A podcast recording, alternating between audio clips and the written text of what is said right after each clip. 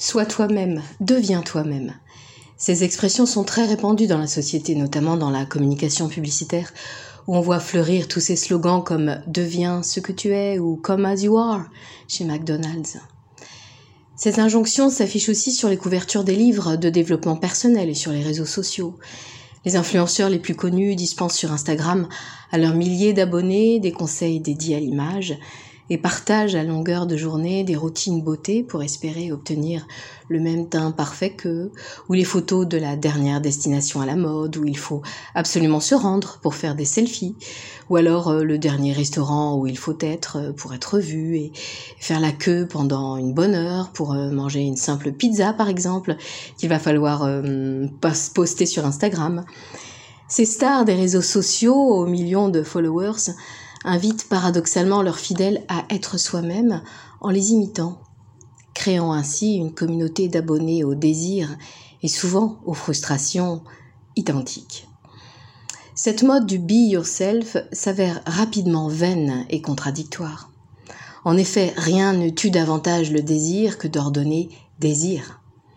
De même, essayer de correspondre en permanence à l'impératif sois toi-même c'est épuisant, et puis c'est le meilleur moyen de ne pas y parvenir.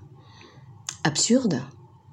Oui, mais ainsi va la vie en société, remarque Jean-Jacques Rousseau.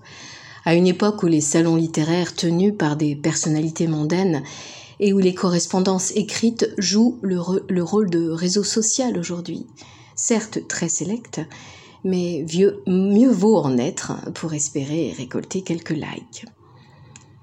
Alors aujourd'hui, je vais continuer ma lecture euh, des extraits des rêveries du promeneur solitaire de Jean-Jacques Rousseau.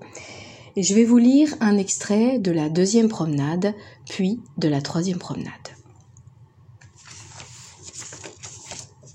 Deuxième promenade. Ayant donc formé le projet de décrire l'état habituel de mon âme, dans la plus étrange position où se puisse jamais trouver un mortel, je n'ai vu nulle part, nulle manière plus simple et plus sûre d'exécuter cette entreprise que de tenir un registre fidèle de mes promenades solitaires et des rêveries qui les remplissent quand je laisse ma tête entièrement libre et mes idées suivre leur pente sans résistance et sans gêne. Ces heures de solitude et de méditation sont les seules de la journée où je sois pleinement moi et à moi, sans diversion, sans obstacle, et où je puisse véritablement dire ce que la nature a voulu. J'ai bientôt senti que j'avais trop tardé d'exécuter ce projet. Mon imagination déjà moins vive ne s'enflamme plus comme autrefois à la contemplation de l'objet qui l'anime. Je m'enivre moins du délire de la rêverie. Il y a plus de réminiscence que de création dans ce qu'elle produit désormais. Un tiède alanguissement énerve toutes mes facultés l'esprit de vie s'éteint en moi par degrés. Mon âme ne s'élance plus qu'avec peine, hors de sa caduque enveloppe. Et sans l'espérance de l'état auquel j'aspire, parce que je m'y sens avoir droit, je n'existerai plus que par des souvenirs. Ainsi, pour me contempler moi-même avant mon déclin, il faut que je me remonte au moins de quelques années, au temps où, perdant tout espoir ici-bas, et ne trouvant plus d'aliments pour mon cœur sur la terre, je m'accoutumais peu à peu à le nourrir de sa propre substance et à chercher toute sa pâture au-dedans de moi. Cette ressource dont je m'avisais trop tard devint si féconde qu'elle suffit bientôt pour me, dédommager de tout. L'habitude de rentrer en moi-même me fit perdre enfin le sentiment et presque le souvenir de mes mots. J'appris ainsi par ma propre expérience que la source du vrai bonheur est en nous, et qu'il ne dépend pas des hommes de rendre vraiment misérable celui qui sait vouloir être heureux. Depuis quatre ou cinq ans, je goûtais habituellement ces délices internes que trouvent dans la contemplation les âmes aimantes et douces. Ces ravissements, ces extases que j'éprouvais quelquefois en me promenant ainsi seul, étaient des jouissances que je devais à mes persécuteurs. Sans eux, je n'aurais jamais trouvé ni connu les trésors que je portais en moi-même au milieu de tant de richesses, comment en tenir un registre fidèle? En voulant me rappeler tant de douces rêveries, au lieu de le décrire, j'y retombais. C'est un état que son souvenir ramène et qu'on cesserait bientôt de connaître en cessant tout à fait de le sentir. Extrait de la troisième promenade. Jeté dès mon enfance dans le tourbillon du monde, j'appris de bonheur par l'expérience que je n'étais pas fait pour y vivre, et que je n'y parviendrais jamais à l'état dont mon cœur sentait le besoin. Cessant donc de chercher parmi les hommes le bonheur que je sentais n'y pouvoir trouver, mon ardente imagination sautait déjà par-dessus l'espace de ma vie, à peine commencée, comme sur un terrain qui m'était étranger, pour se reposer sur une assiette tranquille où je puisse me fixer. Ce sentiment, nourri par l'éducation dès mon enfance, et renforcé durant toute ma vie par ce long tissu de misère et d'infortune qui l'a rempli, m'a fait chercher dans tous les temps à connaître la nature et la destination de mon être avec plus d'intérêt et de soin que je n'en ai trouvé dans aucun autre homme. J'en ai beaucoup vu qui philosophaient bien plus doctement que moi, mais leur philosophie leur était pour ainsi dire étrangère. Voulant être plus savants que d'autres, ils étudiaient l'univers pour savoir comment il était arrangé, comme ils auraient étudié quelques machines qu'ils auraient aperçues par pure curiosité. Ils étudiaient la nature humaine pour en, pour en pouvoir parler savamment, mais non pas pour se connaître. Ils travaillaient pour instruire les autres, mais non pas pour s'éclairer en dedans. Plusieurs d'entre eux ne voulaient faire que un livre, n'importe quel, pourvu qu'il fût accueilli. Quand le leur était fait et publié, son contenu ne les intéressait plus en aucune sorte, si ce n'est pour le faire adopter aux autres et pour le défendre au cas où il fût attaqué mais du reste, sans rien en tirer pour leur propre usage, sans s'embarrasser même que ce contenu fût faux ou vrai, pourvu qu'il ne fût pas réfuté. Pour moi, quand j'ai désiré d'apprendre, c'était pour savoir moi-même et non pas pour enseigner. J'ai toujours cru qu'avant d'instruire les autres, il fallait commencer par savoir assez pour soi. Et de toutes les études que j'ai tâché de faire en ma vie au milieu des hommes, il n'y en a guère que je n'eusse faite également seule, dans une île déserte, où j'aurais été confinée pour le reste de mes jours. Ce qu'on doit faire dépend beaucoup de ce qu'on doit croire. Et dans tout ce qui ne tient pas aux premiers besoins de la nature, nos opinions sont la règle de nos actions. Dans ce principe qui fut toujours le mien, j'ai cherché souvent et longtemps pour diriger l'emploi de ma vie à connaître sa véritable fin. Et je me suis bientôt consolé de mon peu d'aptitude à me conduire habituellement dans ce monde, en sentant qu'il n'y fallait pas chercher cette fin. Né dans une famille où régnaient les mœurs et la piété, élevé ensuite avec douceur chez un ministre plein de sagesse et de religion, j'avais reçu dès ma plus tendre enfance des principes, des maximes, d'autres diraient des préjugés, qui ne m'ont jamais tout à fait abandonné. Enfant encore, et livré à moi-même, alléché par des caresses, séduit par la vanité, leurré par l'espérance, forcé par la nécessité, je me fis catholique, mais je demeurai toujours chrétien. Et bientôt, gagné par l'habitude, mon cœur s'attacha sincèrement à ma nouvelle religion. Les instructions, les exemples de Madame de Varence m'affermirent dans cet attachement.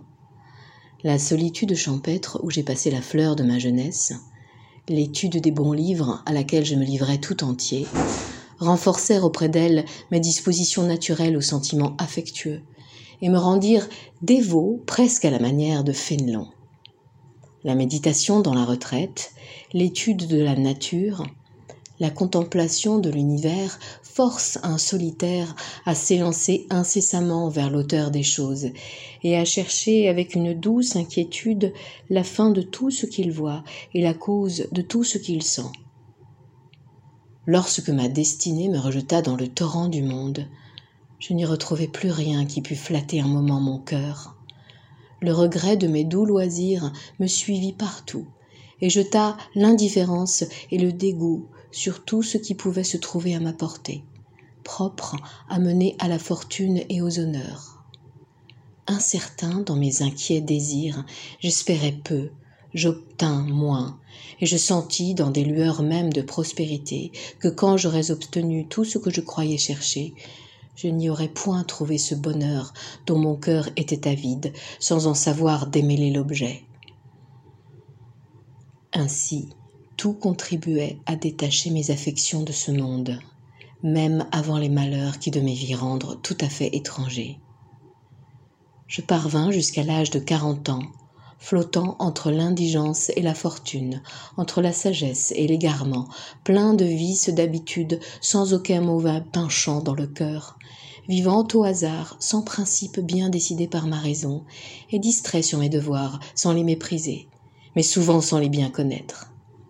Dès ma jeunesse, j'avais fixé cette époque de quarante ans, comme le terme de mes efforts pour parvenir, et celui de mes prétentions en tout genre.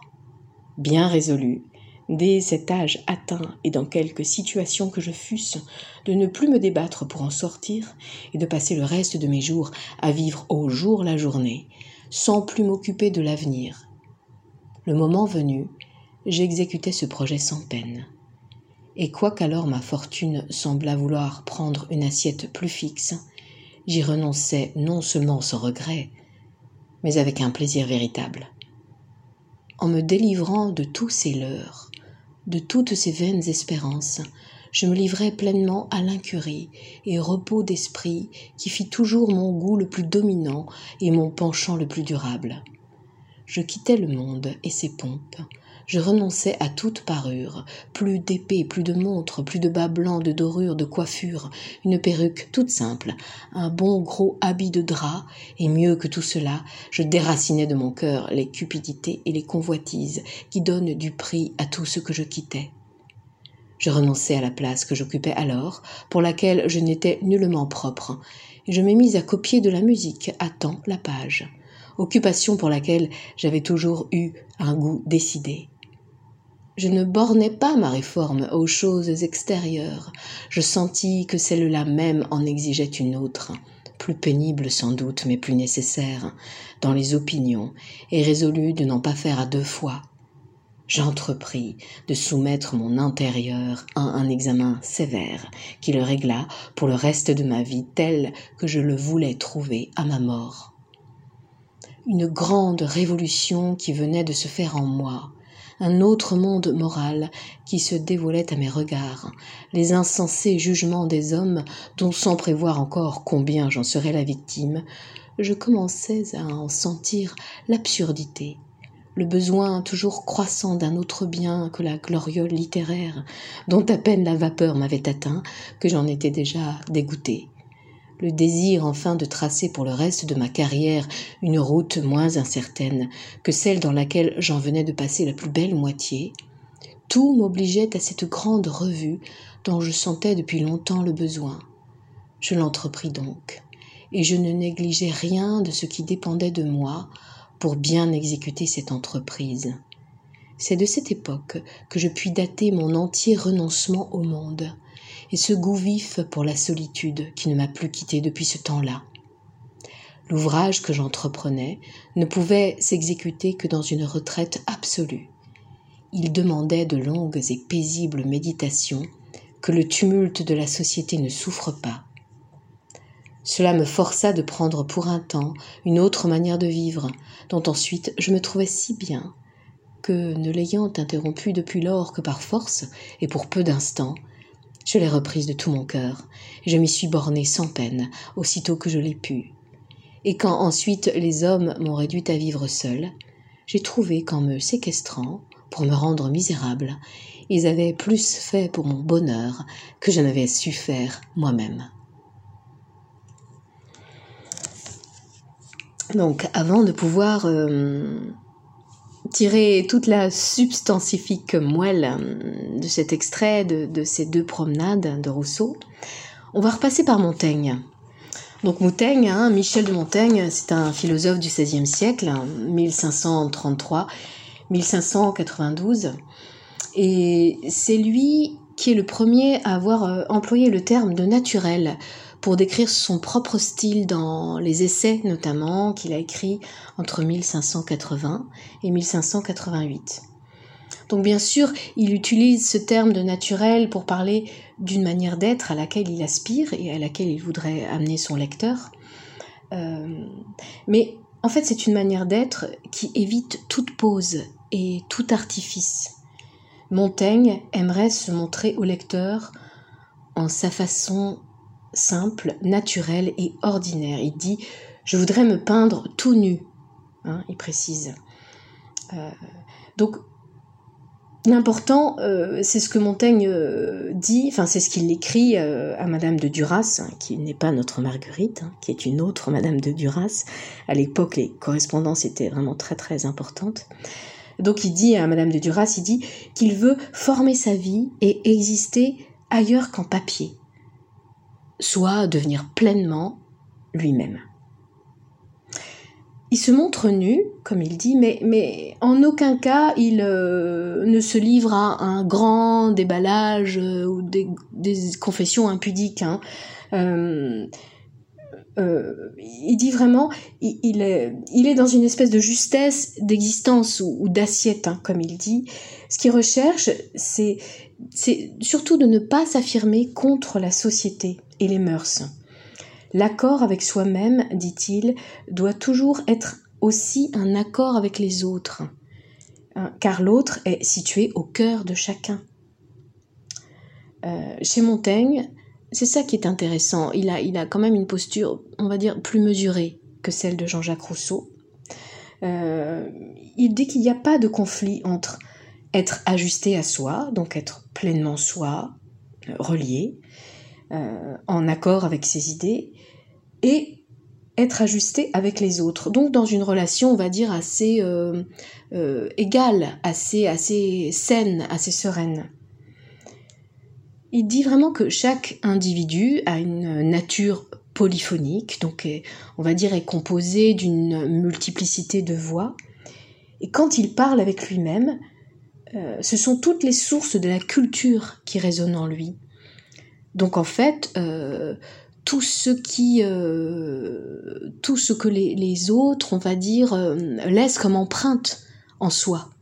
Donc c'est vraiment, je trouve, une posture intéressante. Et dès son premier discours, hein, en, 1700, en 1750, Rousseau, donc, il prend pour cible cette tradition qui part donc de Castiglione et de Montaigne, et qui va se poursuivre avec les moralistes classiques, et euh, Rousseau, lui, il va vraiment euh, combattre ce, naturel euh, dont Montaigne, comme ça, fait l'éloge. Hein. il dit que ce naturel, c'est un idéal de nanti et d'hypocrite.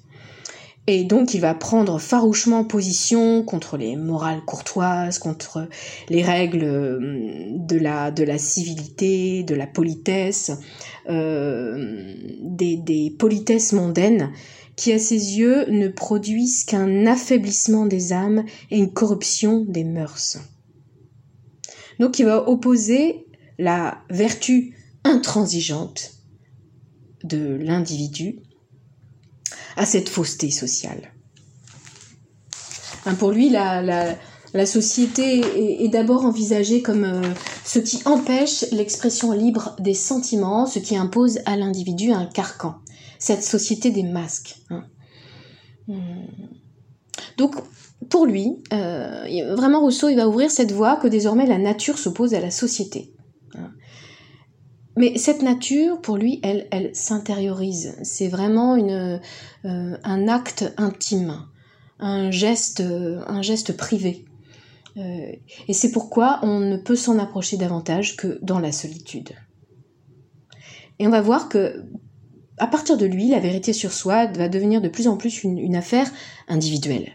C'est moi et moi seul qui dois faire la vérité en moi, m'assurer de cette vérité dont je suis le seul témoin et garant. Et le regard des autres est d'avance disqualifié. Bon, je vous laisse juge de, cette, opinion euh, qui, est, quand même, euh, effectivement, très intéressante et qui, en tout cas qui, a le mérite euh, d'être examiné. Euh, donc je vous remercie beaucoup pour votre écoute et la semaine prochaine, je vous emmène du côté de Sartre.